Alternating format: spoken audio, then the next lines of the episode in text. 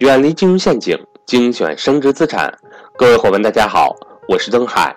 格局核心课程《价值投资必修课》已经与大家见面，课程里涵盖了大量价值投资方面的理念与知识点，是赵正宝老师对于价值投资认识的高度浓缩。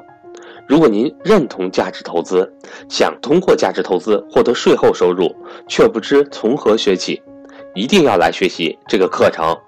仅需几百元的学费，帮你建立起对价值投资的整体认识。我的手机和微信为幺三八幺零三二六四四二。下面，请听分享。大家还记着我昨天讲的对吧？一个行业呢分为四个阶段：初创期、成长期、成熟期、衰退期。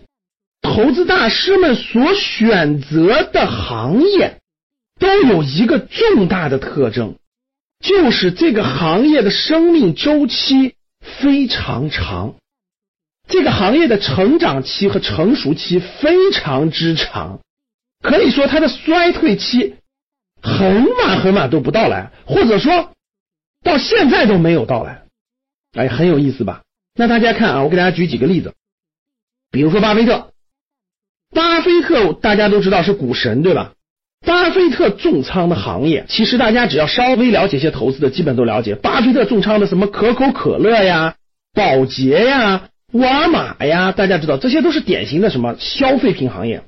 巴菲特还重仓一些像富国银行啊、像美国运通啊这样的金融行业。你仔细去想，消费品也好，金融也好，包括一些能源也好、零售也好，这些行业有一个重大的特征。它的成长期特别长，成熟期也特别长，到今天也其实也不能算衰退。那大家想想，这些消费品衰退了吗？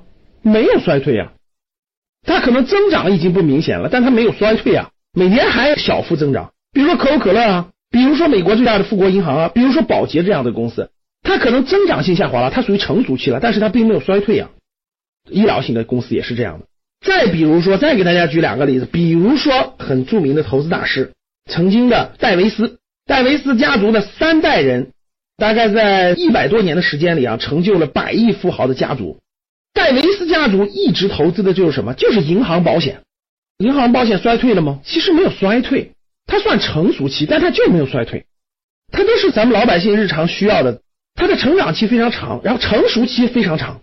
我们还有很多啊，比如说彼得林奇，彼得林奇选了很多消费股。曾经加拿大的投资大师斯蒂芬。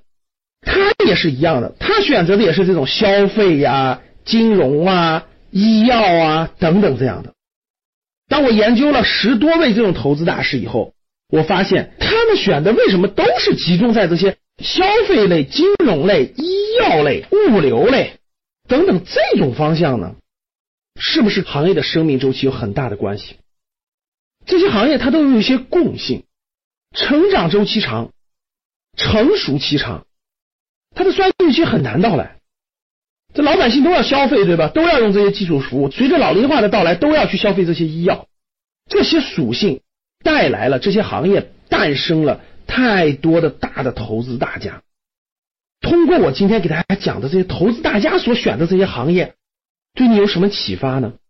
对我们的投资有什么特例吗？啊，老师，这都是百多年的了，我们未来不遵循这些了，我们未来选的都是科技股。选的未来都是跳跃性增长的、爆发性增长的科技股，我们都不选这些，真的是这样的吗？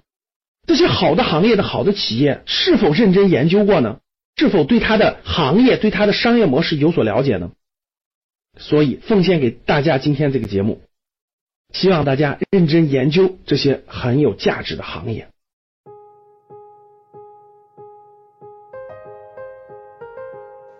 今天的分享到这里就结束了。